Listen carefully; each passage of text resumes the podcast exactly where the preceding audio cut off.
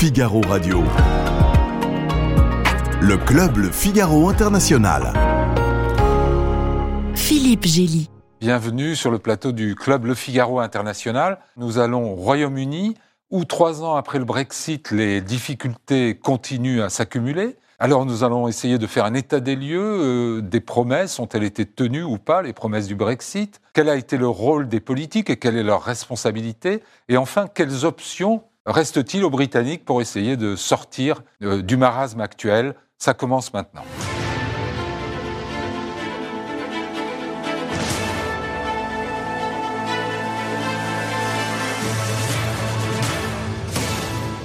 Alors, pour discuter de ces sujets, nous avons la chance d'avoir un plateau des plus relevés. Maurice Gourdeau-Montagne, vous êtes ancien ambassadeur de France au Royaume-Uni, mais aussi, vous l'avez été en Allemagne, en Chine et au Japon. Vous avez été directeur de cabinet d'Alain Juppé à Matignon, conseiller diplomatique de Jacques Chirac à l'Élysée et secrétaire général du Quai d'Orsay. Et vous avez publié l'an dernier un livre de mémoire sur cette riche vie de diplomate. Les autres ne pensent pas comme nous dans la collection bouquins. Arnaud Lagrange, on a la chance de vous avoir car vous êtes le plus souvent à Londres, puisque vous êtes le correspondant du Figaro, après avoir été en poste à Pékin et avoir dirigé le service international de ce journal. il y a beaucoup de livres à votre actif, des, atlas, euh, des mondes rebelles, euh, Irak année zéro, euh, Guerre bâtarde avec Jean-Marc Balancy. Et puis ces dernières années, vous êtes passé au roman avec Les Vents Noirs en 2017 et Le Huitième Soir, euh, prix Roger Nimier et prix Erwan Bergo de l'armée de, terre, pardon, paru en 2019 chez Gallimard. Claudia Cohen, merci beaucoup d'avoir accepté de féminiser un peu ce plateau. Vous êtes journaliste au Figaro Économie et vous connaissez bien le Royaume-Uni, vous avez étudié et travaillé. Et donc, vous nous en parlerez. Cyril Van Lerberg, merci aussi d'être là. Vous êtes rédacteur en chef du service Sciences et Médecine et vous aussi, bon connaisseur du Royaume-Uni, puisqu'ancien correspondant du Figaro à Londres. Alors, Trois ans après le Brexit, euh, état des lieux, euh, les promesses ont-elles été tenues? Je vais poser la question d'abord à Arnaud de Lagrange, mais tout en parlant, on a des images qui vont défiler qui montrent les grèves d'aujourd'hui où les infirmières étaient de nouveau dans la rue. Ce n'est pas la première fois, mais c'est quand même une, des grèves les plus importantes depuis plusieurs décennies, Arnaud. Oui, euh, c'était la plus grande grève tournant, euh, pardon, touchant le, secteur de la santé, puisqu'il y avait à la fois les infirmières, et, or, depuis un siècle qu'existe le syndicat euh, des infirmières, elles n'avaient jamais fait grève. Donc, bon, alors là, c'est leur troisième session de grève depuis le mois de décembre, et les ambulanciers aussi étaient en grève. Donc voilà. Et on en reparlera par la suite. C'est très important parce que le NHS, le service de santé publique britannique, est quelque chose d'un peu sacré pour eux. C'est un peu le fondement de, de, la société. Il n'y en, a pas, il y en a pas 26 000. Donc c'est embêtant. Ce qui est évident, c'est qu'il y a depuis euh, quelques semaines des grèves d'une ampleur inédite au Royaume-Uni, qu'on n'avait pas vu depuis la fin des années 70. Alors, il ne faut pas non plus, d'ailleurs, les comparer. On n'en est pas dans la situation de euh, on n'en est pas à cette époque-là, on n'est pas dans, cette ampleur, ce qui avait précédé l'arrivée au pouvoir de Thatcher. Mais en tout cas, c'est vrai que ça n'était pas arrivé depuis longtemps. Ça touche beaucoup la fonction publique. Alors ça aussi bien les, ministères, les, euh, les gardes-côtes. Mais on en reparlera, j'imagine, par la suite. Il y a deux, il y a deux, euh, deux secteurs qui sont vraiment embêtants pour le gouvernement. C'est les infirmières.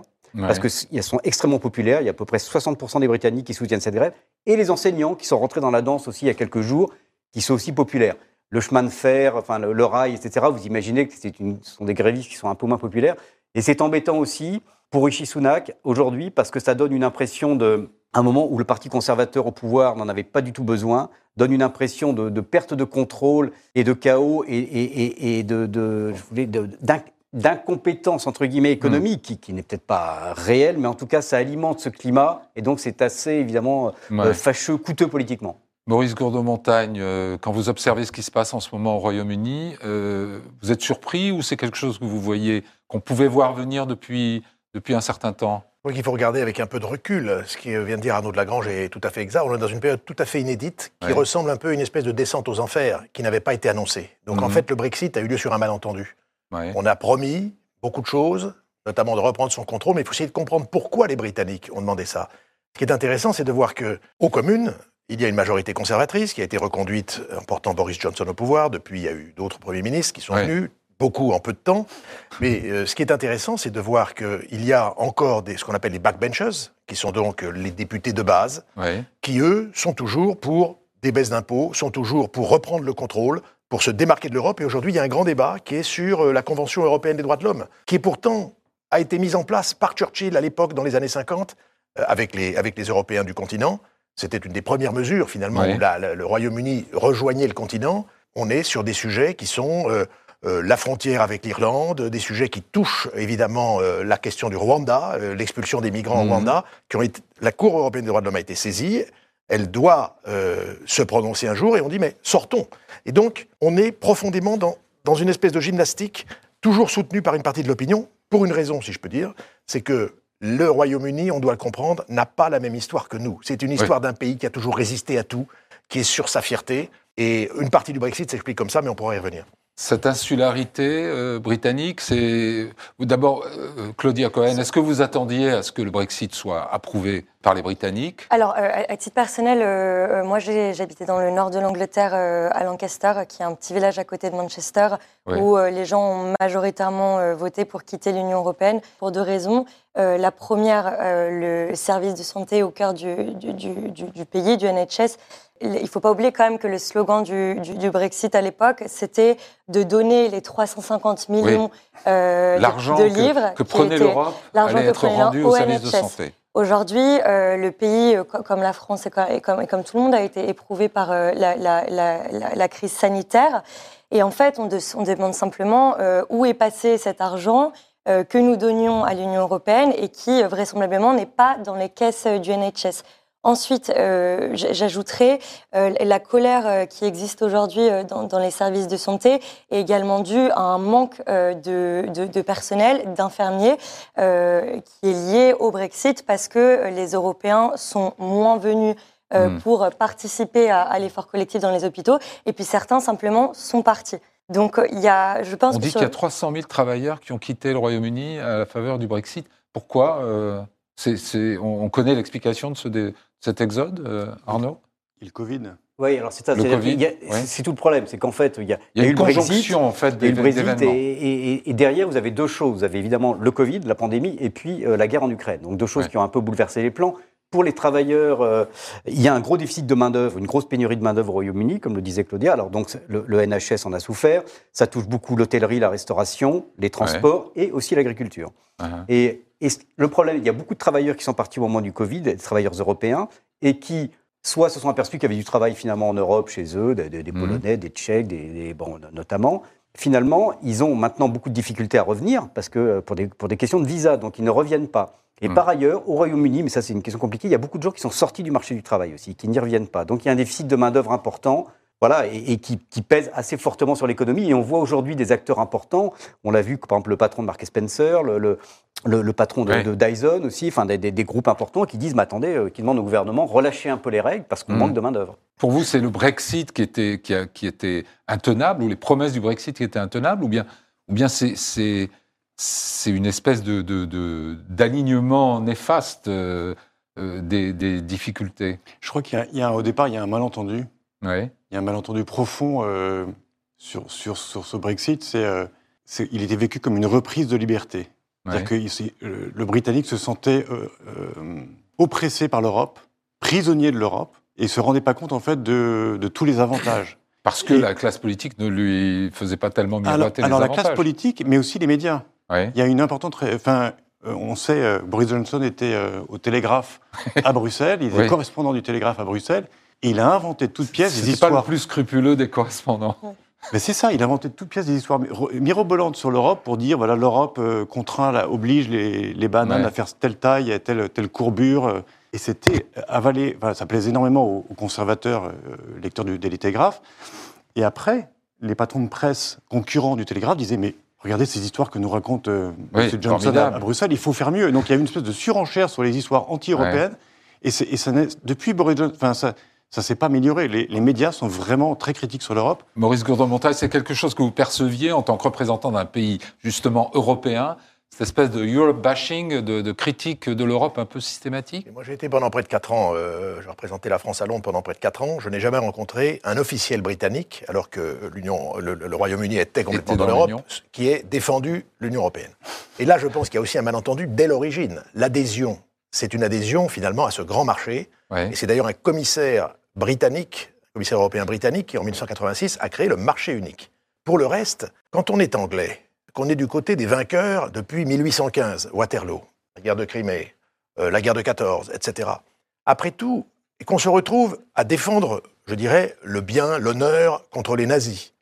Euh, le Blitz, 47 jours. Bref, on sort de la guerre du côté du camp des vainqueurs, avec les Américains, les Russes, les Français, qui, sont, qui ont rejoint. Mais donc, pourquoi adhérer à l'Union européenne, qui consiste à transférer les compétences du Parlement, sur les questions commerciales notamment, les transférer à Bruxelles hmm. et se retrouver aux côtés des perdants de la guerre qui, eux, avaient besoin de, transcender finalement la défaite qu'ils avaient vécue tous, soit en 40, soit en 45. Donc il y a vraiment un malentendu. Je reviens sur le mot que vous avez prononcé, c'est profondément un malentendu. Donc on a eu des Britanniques qui, très vite, rappelons-nous Madame Thatcher, je veux récupérer mon argent dès 1980. Euh, ensuite, on a eu, euh, quand ça n'a plus marché, dans les années 2005, après, au moment où ça se compliquait un petit peu, les Britanniques disaient, mais somme toute, on voudrait réformer l'Europe. L'Europe telle qu'elle existe, les transferts politiques à l'Europe, le projet politique, les Anglais n'y ont jamais adhéré, parce qu'ils sont différents de ceux du continent. Voilà, donc on est arrivé là. Je n'ai donc pas été vraiment surpris de voir ceci. Alors c'est vrai, comme le disait Claudia, euh, c'est quelque chose qui a été largement voté non pas par Londres, où les gens sont complètement intégrés dans la vie de la mondialisation, et dans la vie européenne. Mais le reste de l'Angleterre, je dis après tout, on est différent. Pourquoi aller nous accoquiner avec ces gens qui ne représentent pas les mêmes idéaux hmm. que nous? Mais alors aujourd'hui, Claudia, est-ce que vraiment il n'y a rien à sauver du, Brexit? Euh, non, moi je ne pense pas du tout. Euh, comme, le disait Arnaud, il y a une conjonction de, facteurs actuellement qui, euh, qui, tous les chiffres qu'on voit dégradés de l'économie, euh, nous n'arrivons pas aujourd'hui à expliquer quelle part exactement euh, peut-on imputer euh, aux, conséquences du Brexit. Il y a une inflation très élevée, 9,2%. Un peu plus de 10% l'inflation. Ouais, plus, de 10. Ouais, ouais, donc plus, plus élevée que, que la moyenne des, pays européens. Par contre, au niveau du, chômage, on est sur le chômage le plus bas depuis 40 ans, autour de 3,5% quand même au, Royaume-Uni, donc hmm. tout ne va quand même euh, pas, si mal. Mais je, pense qu'au fil. Euh, en fait, la promesse euh, du, Brexit était de se dire que même en, temps rude, on arriverait à survivre seul. Je pense qu'aujourd'hui.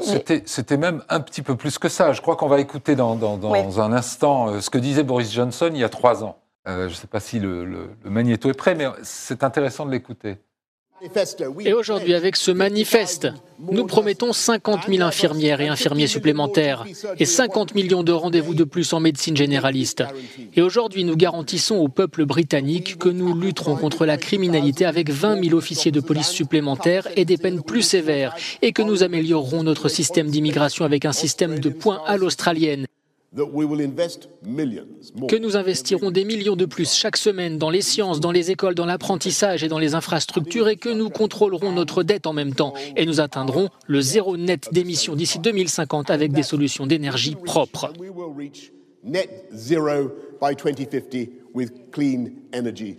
Ah, Arnaud de Lagrange, c'est pour ça que la potion a l'air d'être amère maintenant, parce que on avait quand même rasé gratis, euh, ou promis de raser gratis. Oui, le, problème, c'est que euh, les, dividendes, enfin les, les, du, Brexit tardent à venir. Alors, il faut aussi euh, se méfier, c'est-à-dire que euh, des changements géopolitiques majeurs comme ça, comme se séparer de l'Union européenne, prend du temps. Le, vrai bilan, on le fera dans 10 ans ou dans 15 ans. Donc il faut, il faut boire frais, comme disent les marins bretons. Mais non, il y, a une, une chose, c'est qu'en effet, on voit bien aujourd'hui que et ça, ce n'est pas, pas, polémique. par exemple, l'organisme de prévision du gouvernement britannique, l'OBR, a dit que la taille de l'économie, euh, la taille de l'économie britannique, à cause du Brexit, hein, là ils ont essayé de faire la, de, différencier par rapport à la pandémie, allait être réduite de 4%. les exportations ont baissé plus qu'ailleurs euh, dans, le monde. Il y a ces problèmes de main-d'œuvre. Il y a ces prévisions du FMI qui nous disent, par exemple, que que le, Royaume-Uni va être la, en récession, la, seule, grande économie, la seule grande économie développée à être en, récession, fera moins bien que la Russie sous sanctions, ce qui est quand même un peu hmm. humiliant. Donc, sur le plan économique, ça va pas très très bien.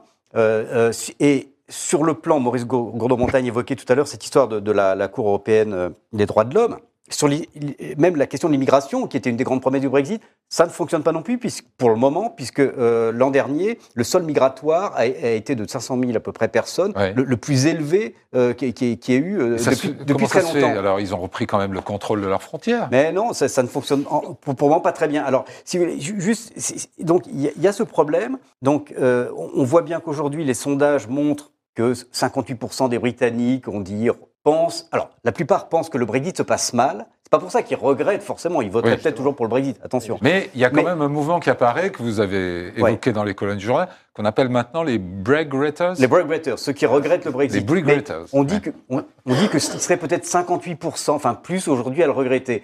Mais en fait, ça dépend comment on pose la question. Si on leur dit est-ce que le Brexit se passe bien ou est-ce que vous regrettez le Brexit Ils peuvent dire, mais si vous leur dites, est-ce que vous êtes prêt à rejoindre l'Union européenne et par exemple à rentrer à nouveau dans Schengen ou à abandonner la livre ils, ça, ils ne veulent pas entendre parler. Et pour terminer là-dessus, il y a une chose, c'est que quelquefois, enfin, les gens se demandent, se disent, on a l'impression, du coup, les Britanniques regrettent et peut-être qu'ils vont demain rejoindre l'Union européenne. Alors, j'en sais rien, peut-être que ça arrivera dans 20 ou 30 ans. Mais il n'en est pas question pour moi. Et la classe politique, les conservateurs, tout, il n'en est pas tout question. Le même si on en parlera peut-être après, mais Rishi Sunak essaie d'avoir une voix plus modérée que, que Boris Johnson et enfin, plus conciliant vis-à-vis des Européens, il, est pragmatique. Il a besoin, il a besoin certainement d'un accord, notamment sur l'Irlande du Nord. Voilà. Mais le Labour lui-même, l'opposition travailliste, ne remet pas en question le Brexit. A dit maintenant, OK, c'est acté.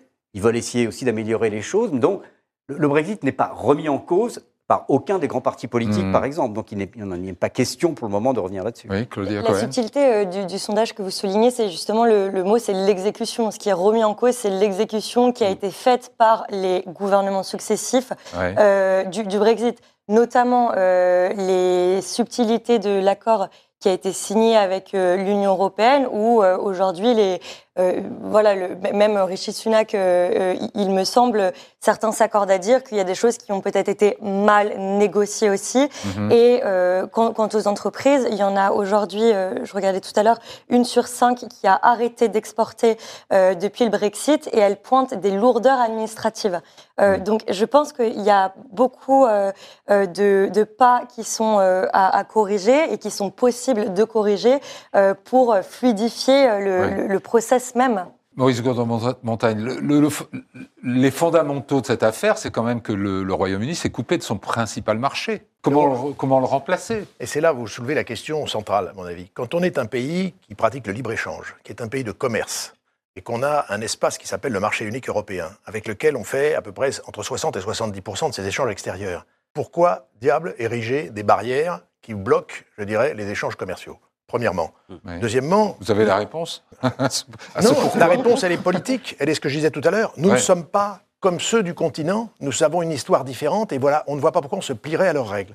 Deuxièmement, il y a l'économie financière. Le Royaume-Uni a toujours besoin, je dirais, de faire des transactions financières, et c'était la City qui jouait ce rôle, pour compenser le déficit commercial qui a toujours existé. L'Angleterre n'a pas tant à exporter qu'elle avait eu, qu'elle a eu dans le passé. Or, aujourd'hui, la City a été dépassée par la place de Paris. J'ai appris ça la semaine dernière. C'est quand même extraordinaire. Je ne sais pas s'il faut s'en réjouir, mais ce qui est certain, c'est que les Britanniques ont perdu ce qu'on appelait le passeport européen. C'était donc le droit de faire des transactions en euros alors qu'ils ne sont pas dans la zone euro. Mhm. Ils avaient obtenu ce privilège. Ils le faisaient très bien parce qu'ils ont un savoir-faire financier. Aujourd'hui, non plus ça. Donc de tous les côtés, la machine fuit, la machine ne fonctionne pas. Et la prise de conscience de ça n'est pas encore là. Elle viendra sans doute. Je crois, et je rejoins Claudia et vous tous, il ne faut pas enterrer le Royaume-Uni trop vite. Bien sûr. Sûrement pas. Parce que les capacités de rebond de ce pays, qu'il a prouvé à travers son histoire. D'ailleurs, c'était le besoin qu'on faisait au moment du Brexit. On l'a fait de manière un peu prématurée nous-mêmes. On aurait tort. Euh, euh, Cyril, est-ce que euh, les Britanniques, est-ce que c'est un peuple qui est prêt à souffrir pour son indépendance? Parce qu'en fait, c'est ça qui lui est posé aujourd'hui, n'est-ce pas? En fait, oui, Maurice Mondial l'a très bien dit. En fait, ils se sentent différents et ils sont prêts parce qu'ils en sont persuadés. moi, je pense qu'il y a, un, sentiment de supériorité vis-à-vis du continent. Le Britannique se sent supérieur. Le continent s'est plié face aux nazis. On s'est aplati.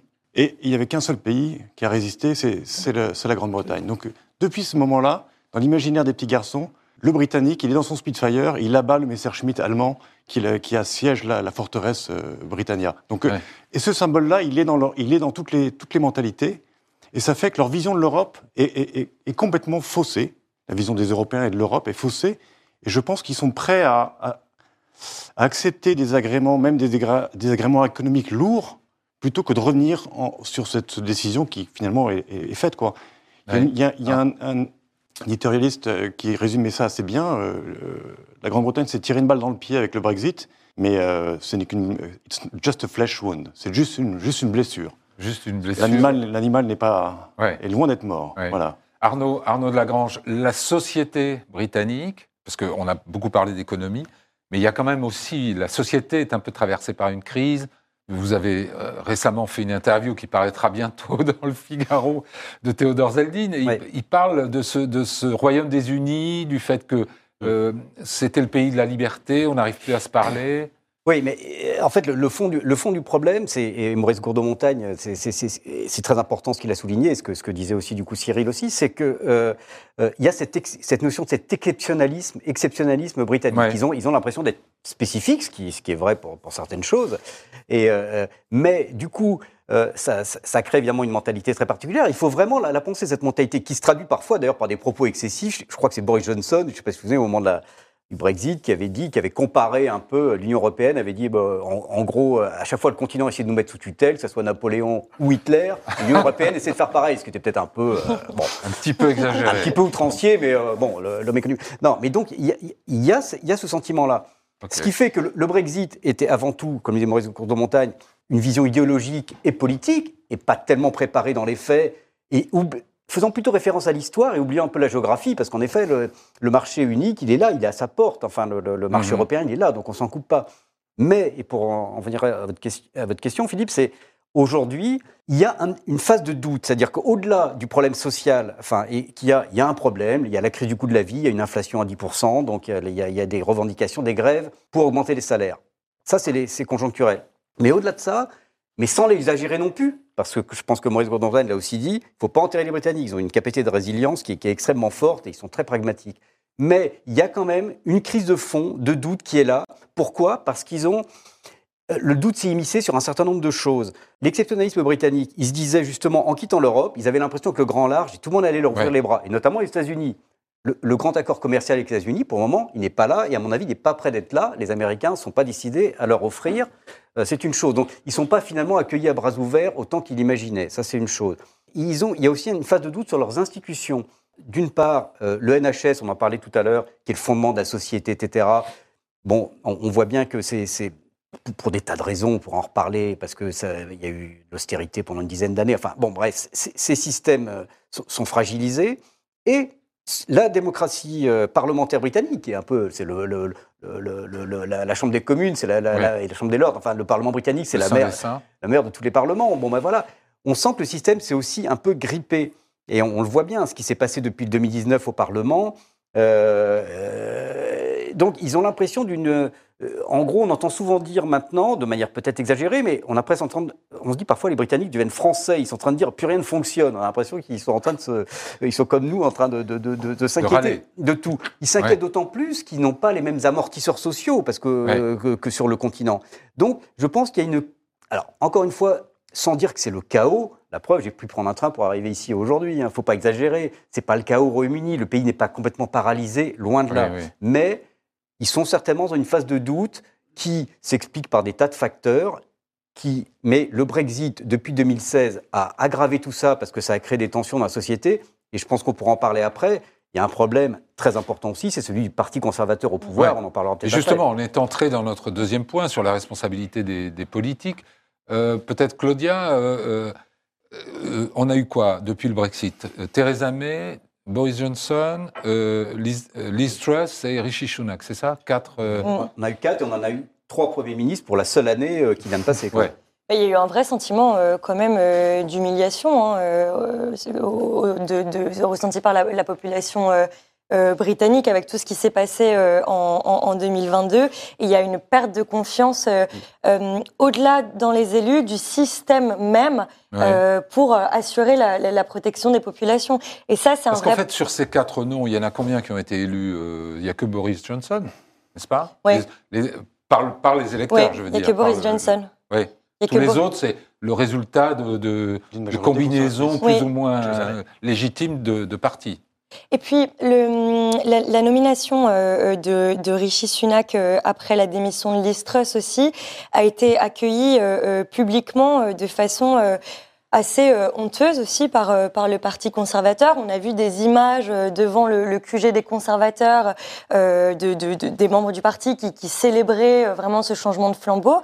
or, le, le, pays avait vraiment ce, ce sentiment d'humiliation et cette perte de confiance dans, le, dans le système. Aujourd'hui, il me semble que le parti d'opposition, donc les travailleurs, et un peu plus de travaillistes. travaillistes, pardon, et un peu plus de, de 20 points au-dessus du Parti conservateur dans On les parlera sondages. tout à l'heure du chef du Parti travailliste. Juste un mot, euh, euh, Maurice Gourdeau-Montagne, vous avez retrouvé votre liberté de parole. Quel, quel regard vous portez Non, sur la classe politique britannique? La classe politique britannique, je pense, est un peu à bout de souffle. ouais. Mais les institutions ont tenu. On a quand même éjecté Liz Truss quand elle a fait, ses- elle a fait ce plan économique qui s'est traduit par des réactions extrêmement Vous, violentes vous des mettez marchés. ça sur le crédit des institutions Et je mets ça au crédit des institutions. palais, euh, non, parce que les institutions, c'est quoi? C'est le Parlement. Mais le Parlement, c'est quoi? C'est les partis et le jeu des partis. Et le Parti conservateur l'a sorti. Il a mis Rishi Sunak. On verra ensuite. Pour le moment, ça tient jusqu'aux élections prochaines. Et on verra si euh, le parti tient la route. Alors, il est peut-être divisé, mais voilà. Et sur les institutions, il y a une institution qui. Il y a une période de doute. Je crois que le mot doute est un mot très, très juste sur la situation actuelle, sur les différentes institutions qu'on a citées, sur la police aussi. Il y a une Mhm. très grave crise à, à la, à Scotland Yard, à la Metropolitan Police, où vous avez eu un policier dont il est avéré qu'il a pratiqué un certain nombre de viols en qualité de policier, étant armé.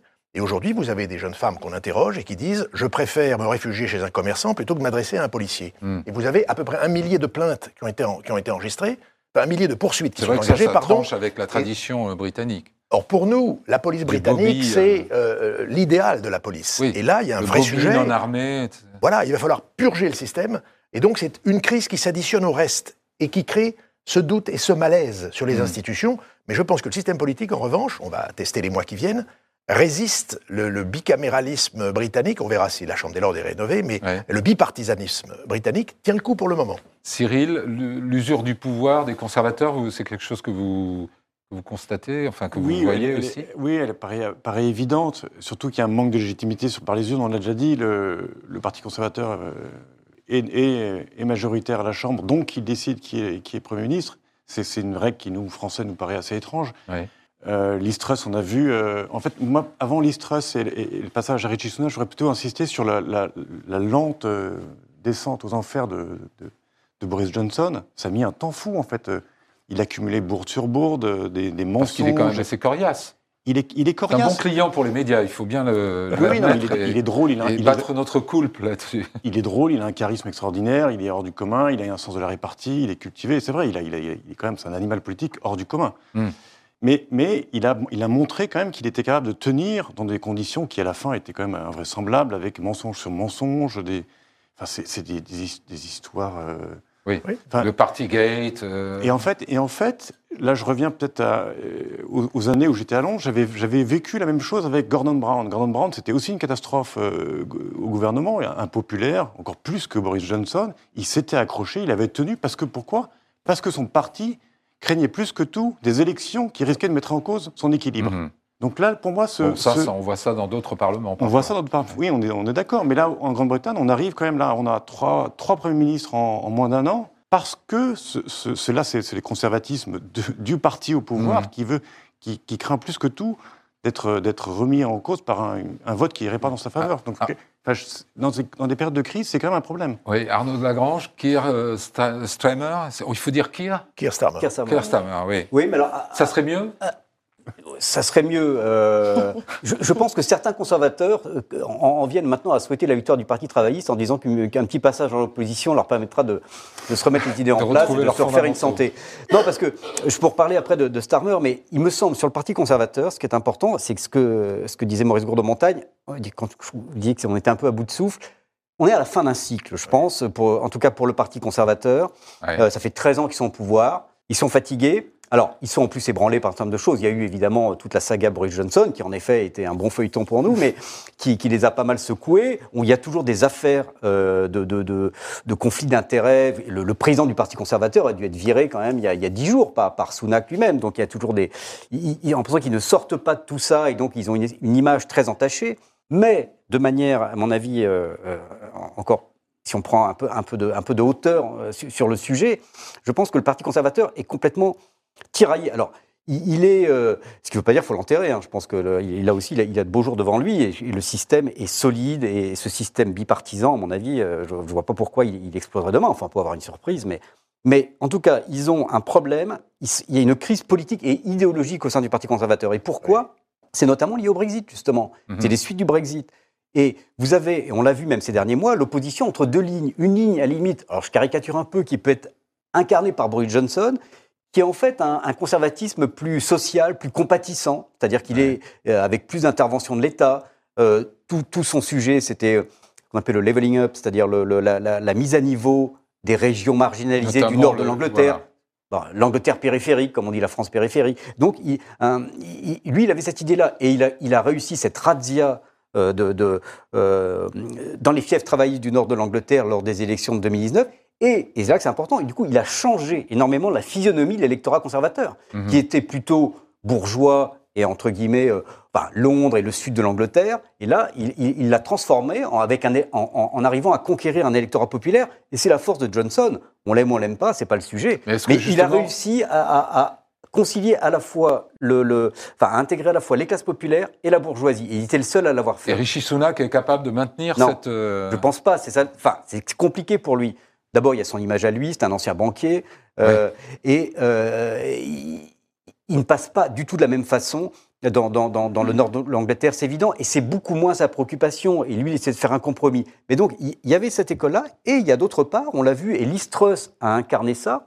Il y a un autre courant, euh, encore une fois en caricaturant au sein du Parti conservateur, là qui est pour le coup très différent, ultralibéral, euh, contre euh, euh, l'intervention de l'État, contre pour, pour, la baisse des, défenses des, dépenses publiques. Et, et, d'ailleurs, de manière assez violente et brutale, a voulu intégrer tout ça et a joué, a joué la nouvelle dérégulation, la, baisse des impôts. Voilà, y a que la dérégulation, etc.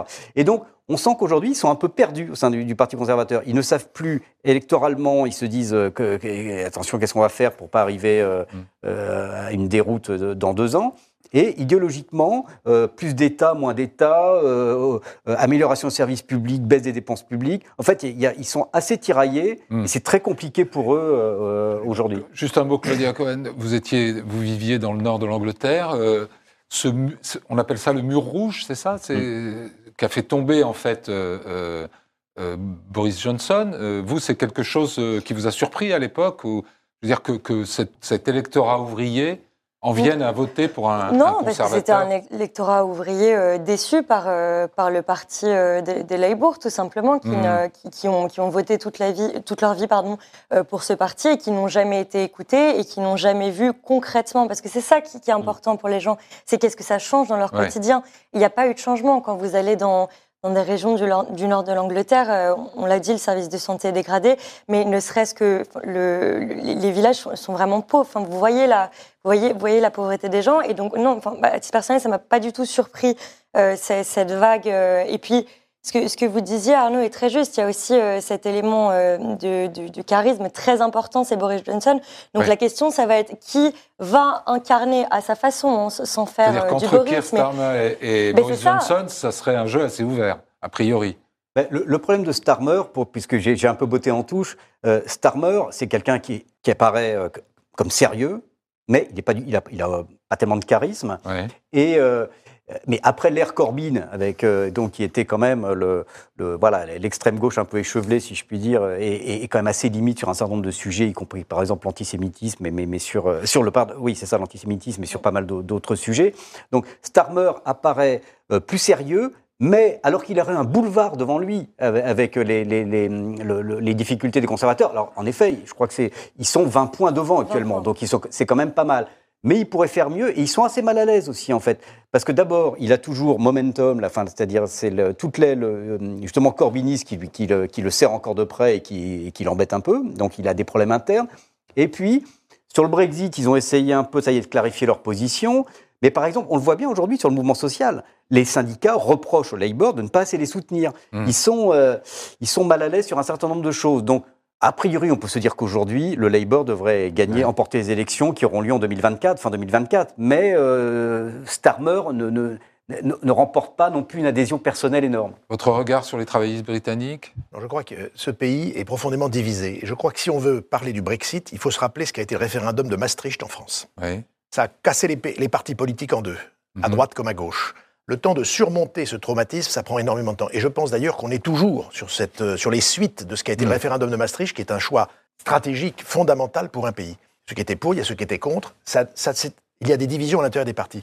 Ce qui, je trouve, caractérise, et pour reprendre les, propos d'Arnaud, c'est l'extrême division de ce pays. Ce pays est divisé, les partis sont divisés, la société est divisée. Le pays lui-même, le Royaume-Uni, est-il toujours uni? Est-il désuni? Alors, est-ce que Keir Starmer réussira... Tendez la perche pour mon troisième. Voilà, est-ce que... Merci. On y viendra, mais est-ce que Keir Starmer, qui est un honnête homme, qui remet en place euh, les grands moments de, la vie parlementaire, en particulier le temps des questions parlementaires, les questions d'actualité qu'on a chez nous, mais l'équivalent, il met le Premier ministre conservateur à la peine. Mhm. Mais est-ce qu'il réussira à réunir, lui aussi, un parti qui reste très divisé Ce pays est sur la division pendant encore quelques temps? Et il n'a pas beaucoup de charisme, hein manque un peu de charisme. Non, mais, il est sérieux et honnête, en effet, et donc c'est déjà. Alors, vous parliez de division, je voudrais qu'on écoute euh, ce que disait la première ministre écossaise Nicola Sturgeon euh, le 23 novembre dernier, justement à propos de l'appartenance de son pays au Royaume-Uni.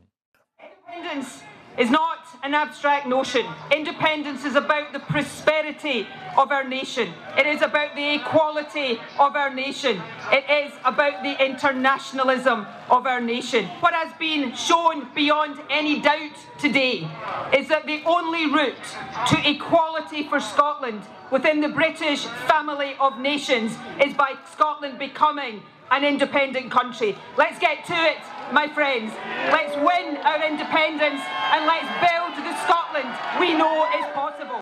Cyril, euh, le, le Royaume-Uni est-il euh, si unique ça? Ben, c'est pas évident. Enfin, le... et, ça, c'est vrai que le dernier référendum en Écosse, c'est pas passé loin. Enfin, et on sent que et Pégal non plus. Donc, euh, euh et, la, et, les choses, je pense, ont évolué dans, dans, dans un sens qui ne va pas dans, vers l'union. Hein. Enfin, ouais. et, et, moi, je ne veux pas faire de pronostic, mais je ne suis pas complètement optimiste. Et, surtout que c'est quelque chose qui m'a, moi, qui m'a choqué quand j'étais, euh, quand j'étais à Londres et, quand on voyage un peu dans les autres, autres nations. Pays de Galles, Écosse, c'est, c'est voir un peu cette, cette division profonde et cette haine de l'anglais qui est, enfin, qui est incroyable, incroyable. Moi, je pensais qu'il n'y a que les Français qui, qui, détestaient autant les Anglais, euh, notamment au rugby. Et, et, en fait, et on, et on, voit que les Écossais, ils sont jamais aussi heureux que quand ils battent l'Angleterre au rugby. On a vu là ce week-end. Euh, on aime bien se détester entre voisins, ça c'est. Oui, mais c'est plus profond que ça. C'est plus profond que ça. Vous demandez à un Écossais, euh, vous, vous, vous, l'appelez, vous appelez un Écossais que bah, bah, bah, es anglais. Il tout de suite, c'est l'insulte. C'est l'insulte. Enfin, c'est. Ah, ah. Donc c'est quelque chose de. Enfin, je ne vais pas rentrer dans les, dans les, dans les clichés, mais c'est quelque chose qui m'avait vraiment choqué à l'époque de voir ce, sentiment de nationalisme dans les quatre nations de, hmm. du Royaume-Uni. Et Vous croyez, euh, Maurice Gourdon-Montagne, à un risque de division Je crois que la division est là.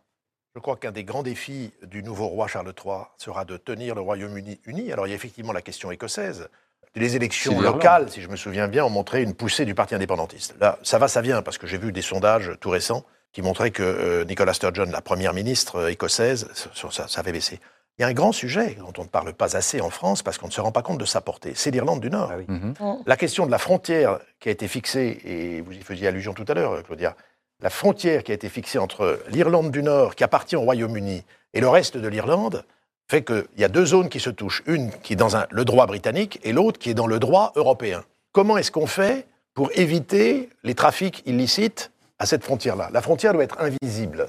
Et c'était le résultat, euh, c'est ce qui avait mis fin à la guerre civile extrêmement violente, mais terriblement violente, avec des morts à Londres, partout, des bombes qui explosaient, à la, à la fin 99. Euh, Est-ce qu'on est capable de rester sur cette ligne-là? D'autant plus qu'aujourd'hui, vous n'avez pas de gouvernement encore installé euh, en Irlande du Nord. Il y a un gouvernement normalement localement, ce n'est pas installé. Vous avez le droit pour la population catholique de demander un référendum, selon les accords qui avaient été fixés à l'époque, puisqu'elle est maintenant sans doute majoritaire. Donc on est au bord d'évolutions qui sont à traiter avec mmh. beaucoup de délicatesse. Je crois qu'il y a un vrai problème d'unité. Et l'Écosse, moi je me souviens, j'étais à Londres, mais euh, vous avez connu ça aussi. Les Anglais adorent les commémorations. Ils les font glorieusement, avec des chevaux, avec des parades, etc. L'acte d'union entre l'Angleterre et l'Écosse, c'est 1707. Et en 2007, il n'y a pratiquement pas eu de cérémonie de commémoration entre l'Écosse et l'Angleterre. Eh bien, pour moi, ça avait été un signe que finalement la relation n'est pas si facile, et ça revient exactement à, ce que disait Cyril. Hmm. Euh, les Anglais et les Écossais, c'est quand même des personnes très très différentes et, et qui divergent. Alors, est-ce qu'ils vont se diviser complètement?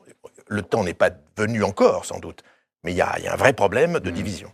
Claudia Cohen, la, monarchie, c'est un ciment assez fort oui, c'est vrai qu'on ne l'a pas évoqué, mais l'année dernière, euh, outre euh, le, défilé de Premier ministre, il y a surtout eu la disparition de la reine, euh, qui était quand même un, appui extrêmement important socialement et psychologiquement aussi pour la population qui a, qui a traversé beaucoup de défis comme vous le disiez, là, le, le, le, défi pour le roi, ça va être de maintenir cette unité et peut-être d'essayer de rappeler euh, à, tous les peuples euh, quelles sont les valeurs finalement qui euh, pourraient encore vous, vous, réunir tous. Il vous paraît être l'homme de la situation quand vous parlez avec vos amis britanniques? Pour être très honnête. Il est apprécié ou pas? il laisse, de, de, de mon petit regard, et de, petites discussions, il laisse un petit peu indifférent, je, je dirais. Euh, je dirais que pour l'instant, en tout cas, euh, euh, il n'a pas complètement laissé son, son, empreinte et le, le, le personnage. Il n'est même pas encore couronné. Oui, mais le personnage ne paraît pas forcément très charismatique par, rapport à la reine. De, Arnaud, votre sentiment? Oui, alors Claudia est presque peut-être un peu dur avec ce bon, avec ce bon char. Non, non, non, mais c'est vrai qu'il faut attendre de voir. Mais à la limite, pour le moment, il s'en sert plutôt pas mal. Euh, avec ce qu'il a fait et avec ce qu'il ne fait pas, justement, ce qui est plutôt bien. Par exemple, sur la Ferrari, pareil, euh, vous avez vu, euh, finalement, il, la, couronne et le roi en sortent grandi parce qu'ils ont laissé, faire. le scandale faire pchit. Et ils se sont, ils se sont tus en montrant plutôt, voilà, recul et dignité. Donc, Charles n'avait pas une, excellente image, et s'est amélioré au fil des années, enfin en tout cas pas du tout la popularité de la reine. Là, on voit qu'elle n'a fait plutôt que monter quand même, y compris ces derniers mois. Et le taux d'approbation actuellement de la monarchie est à peu près 75%, donc c'est plutôt bon. Et moi, je trouve qu'il fait, euh, bon, pour moi, il se débrouille assez bien. Et, ce personnage qui a beaucoup souffert d'être, euh, enfin là, ça c'est un autre sujet, la monarchie, mais d'être, euh, un peu considéré comme, comme falot et, un peu bené même par moment, alors qu'en fait, je pense que c'est quelqu'un, je l'ai jamais rencontré, mais d'après ce que je comprends, qui, est intelligent et sensible. Et il se débrouille pas si mal. Il faudra voir. En tout cas, on a vu, et ça revient à ce que disait Maurice Gautard, on a vu pendant le cours, pardon, pendant les obsèques de la reine on a vu le nombre de signes qui ont été envoyés à l'Écosse par des tas de symboles. Je ne vais pas développer là, mais il y a des tas de signes, à la fois dans les cérémonies, dans la manière de, jouer tel hymne, de, etc. Donc, ils ont. Alors, il faut dire que la reine est morte. La, reine est morte aussi à Balmoral, en Écosse, mais il y a eu beaucoup de signaux qui ont été envoyés parce que pour, pour la couronne, l'Écosse, c'est important. Alors, sur l'Écosse, comme le disait aussi Maurice Gordon-Montagne, ça fluctue un peu. Euh, à un moment, euh, il y avait les, les sondages montraient qu'il y avait c'est il y a peut-être deux ans qu'il y avait plus de, gens favorables à l'indépendance. Maintenant, c'est un peu redescendu, ça remonte. C'est pas évident. Il faudrait voir s'il y avait un nouveau référendum. Au moment de faire le choix, euh, est-ce que les gens prendraient le risque? Moi, intuitivement, mais c'est intuitivement, et à mon avis, je vais me tromper certainement, comme sur beaucoup de choses, mais je ne vois pas. Je ne sais pas pourquoi. Je ne vois pas une indépendance écossaise à court terme, mais je me trompe peut-être. L'Irlande vous inquiète davantage? Bah, L'Irlande m'inquiète. Je ne sais pas si c'est une inquiétude à avoir, mais je pense qu'en effet, la question d'Irlande du Nord, est, importante. Et là, ça pourrait, à mon avis, bouger beaucoup plus vite. Je ne dis pas que l'Irlande va être réunifiée euh, dans deux ans, ça m'étonnerait. Mais à échelle peut-être 15, 20, 30 ans, je pense que ça a pas mal de chances d'arriver. D'abord mhm. parce que quand vous interrogez les Anglais, je parle des Anglais, pas des Britanniques, l'Irlande, curieusement, l'Irlande du Nord, ça ne les passionne pas. Et ils se disent que, à la limite, peu, peu leur importe. Enfin, j'exagère un peu. Mais par contre, l'Écosse, eux, ils sont très attachés à l'Écosse, même s'il y a ce rapport euh, haine, amour-haine avec l'Écosse. Mais donc, il y, a un peu plus de désintérêt. Et surtout, il y a deux choses en Irlande du Nord. C'est qu'en en fait, il y a l'aspect démographique qui a été évoqué déjà, c'est-à-dire que la population catholique, évidemment, est plus dynamique démographiquement, donc elle est déjà certainement euh, plus nombreuse. Et les jeunes aussi. Or, les jeunes, aujourd'hui, le, Brexit a joué énormément. Quand vous êtes jeune aujourd'hui en Irlande du Nord, eh bien, finalement, euh, vous dites qu'un jour, faire partie d'une Irlande réunifiée et donc faire partie de l'Union européenne, bah, c'est peut-être une idée de l'avenir qui n'est pas forcément inintéressante. Mhm. Donc, euh, alors, en, Irlande même, en République d'Irlande au sud, euh, attention, cette réunification aussi, on ne la voit pas forcément euh, venir en se disant ça va être formidable, ça va être très coûteux, ça va être compliqué. Mais en tout cas, euh, je ne sais pas, moi j'ai tendance à me dire qu'une Irlande réunifiée dans 30 ans, oui, et une Écosse indépendante, je le vois moins, et si ça se trouve, ça sera l'inverse, mais, je ne sais pas. On vérifiera dans quelques temps. Cyril, parlons un peu des alliances. De quoi rêvent les Britanniques? Est-ce qu'ils rêvent d'Amérique en priorité, ou, ou d'Asie, ou... Parce qu'on parlait, vous vous souvenez de cette expression Singapour sur Tamise, qui devait advenir euh, grâce au Brexit la relation déjà avec les États-Unis Oui, je pense que c'est un, un, point hyper important pour les Britanniques. Ils ont, ils ont le sentiment, par leur histoire et, par, euh, aussi par la Deuxième Guerre mondiale, d'avoir une relation particulière avec le. Avec le Ils l'appellent d'ailleurs comme ça, relation spéciale. Et, et avec, avec donc, les États-Unis. Et, et, quand euh, ils ont vu que ben, la relation des États-Unis paraissait aussi forte avec euh, la France, notamment avec Macron, que ce soit avec Trump ou avec Biden, une forme d'incompréhension. Comment les mhm. Français peuvent passer devant les Britanniques dans cette... Euh, je me souviens, il y avait, il y eu un, semi-scandale diplomatique quand euh, le président avait retiré, Obama avait retiré la statuette de, de Churchill du bureau ovale, la Maison Blanche. Tout le monde était choqué. Tout le monde était choqué. Mais qu'est-ce qui se passe? C'est un symbole. Il euh, faut donner la parole aux diplomates euh, sur ce sujet-là. sur le plateau, tout le monde connaît ces sujets. Non, mais la relation avec les États-Unis, c'est une relation, je dirais, euh, non pas de nature affective, mais de nature militaire, comme vous l'avez dit. Et dans l'OTAN, c'est extrêmement important. La relation États-Unis. Vous négligez la dimension culturelle Je pense qu'elle est secondaire. Je pense que la dimension, elle s'est créée précisément pendant la Deuxième Guerre mondiale où euh, on a, c'est ensemble qu'on a réussi à vaincre les nazis. Alors évidemment, l'Union soviétique ayant son rôle aussi, mais mhm. du côté occidental, c'est là où ça s'est passé. Il y a quand même une immigration, une émigration euh, oui, mais irlandaise, britannique. L'émigration, n'oublions pas que les émigrés qui ont quitté l'Europe, ils l'ont quitté soit pour des raisons religieuses, en maudissant les Européens qui étaient des mauvais chrétiens, des mauvais pratiquants, avec la Bible sous le bras, ou ils sont partis parce qu'il y avait la famine en Europe. Et donc il fallait trouver un emploi. Donc il n'y a pas de regret finalement. Les, mais en revanche, cette relation, elle est militaire. On le voit d'ailleurs dans la guerre en Ukraine. Aujourd'hui, qui est-ce qui organise la répartition des armements qui arrivent à travers l'OTAN? Ce sont les Américains et les Britanniques en Pologne et en Roumanie qui répartissent à mhm. l'Ukraine ce, qui est, ce qui est donné. En revanche, ce qui est un point très important, je crois, dans la, dans la, psychologie des, des, Britanniques, et je pense que c'est ce que vous avez pu voir, c'est reste un pays global. Les Britanniques ont modelé une partie de la planète telle qu'elle est aujourd'hui. Et c'est très important. Ils ont un siège de membre permanent au Conseil de sécurité ils comprennent le monde, ils ont une longueur d'avance sur le monde. Alors, ils ont fait des erreurs, il y a eu la guerre en Irak, je crois qu'il faut le rappeler. Euh, les Britanniques, curieusement, ont suivi les Américains, alors qu'ils connaissaient parfaitement cette région. Mais quand on parle euh, de la Russie, bah, il y a les souvenirs du big game, de comment est-ce que l'Asie centrale appartiendra à qui? Les Anglais, ils ont un peu déserté l'Inde, mais il y a quand même un système je dirais, d'éducation en Inde, qui est fondée sur le modèle britannique. Et le Commonwealth est encore, jusqu'à un certain point, une réalité, même si on va retirer la tête du roi des billets de banque australiens, comme vous avez dû le voir. Donc il y a mm. peut-être un glissement parce que les sociétés changent. Mais les Britanniques ont cette vision globale parce qu'ils sont un pays global. Alors juste un mot sur euh, le, rôle d'ambassadeur de France au Royaume-Uni. Comment est-on considéré? Comment Alors c'est premièrement, il faut se dire que quoi qu'on fasse, on est observé. Parce que les Britanniques, pendant mille ans, ont fait la guerre aux Français et réciproquement. il faut l'avoir en tête. Et ils ont fait d'abord, je dirais, leur point focal, c'était la France. Parce que la France était, à leurs yeux, responsable des hégémonies possibles sur le continent. Et alors, on reste ils ont été longtemps, ils ont été longtemps occupants en France. Les Plantagenets, la guerre de Cent Ans, donc c'est des choses qui sont anciennes. Ensuite, on a eu l'entente cordiale. On s'est mis d'accord avec eux. Mais ils nous connaissent admirablement. Nous, pendant qu'ils faisaient, la, faisaient la guerre contre nous, on faisait la guerre à tous nos voisins. On a fait la guerre à tout le monde, y compris aux Suisses. Enfin, on, est, on a passé notre temps à guerroyer. Eux, ils nous focalisent. Ils nous connaissent extrêmement bien. Et ils nous connaissent si bien qu'ils sont dans... On parle souvent de relation amoureuse avec les Anglais. Je pense que c'est beaucoup plus subtil que ça. Quelqu'un m'a dit un jour, c'est une relation qui est une relation d'admiration, elle est réciproque, et d'irritation. Parce qu'on est très agacé, parfois, mais somme toute, on les admire. Il y a toujours eu un parti anglophile en France. C'est une relation qui est très complexe. Et donc l'ambassadeur de France, il est porteur, je dirais, de toutes ces ambiguïtés de la relation. Donc on observe, on ne peut pas faire n'importe quoi. Et la complexité britannique, c'est que vous avez un empilement de sociétés, une diversité extrême. Il n'y a pas eu de révolution en Angleterre. Mhm. Enfin, il y a eu la grande révolution, mais je veux dire, la société existe telle qu'elle est. C'est pas comme en Allemagne où il y a eu des cassures, des fractures, etc. Et là, il faut donc essayer de connaître tout le monde et de faire en sorte que la France vive dans cette société. Et on y arrive facilement? On y arrive. Les Britanniques, ils mettent du leur. Hein. Vous savez, je crois que l'Eurostar est une des grandes conquêtes franco-britanniques. Ça a permis de changer l'image des Britanniques à notre égard. Avec une très bonne pub au cinéma. Eh, n'est-ce pas? Et, réciproquement, on a 200 000 Britanniques qui ont des maisons en France. Donc ça, c'est important aussi.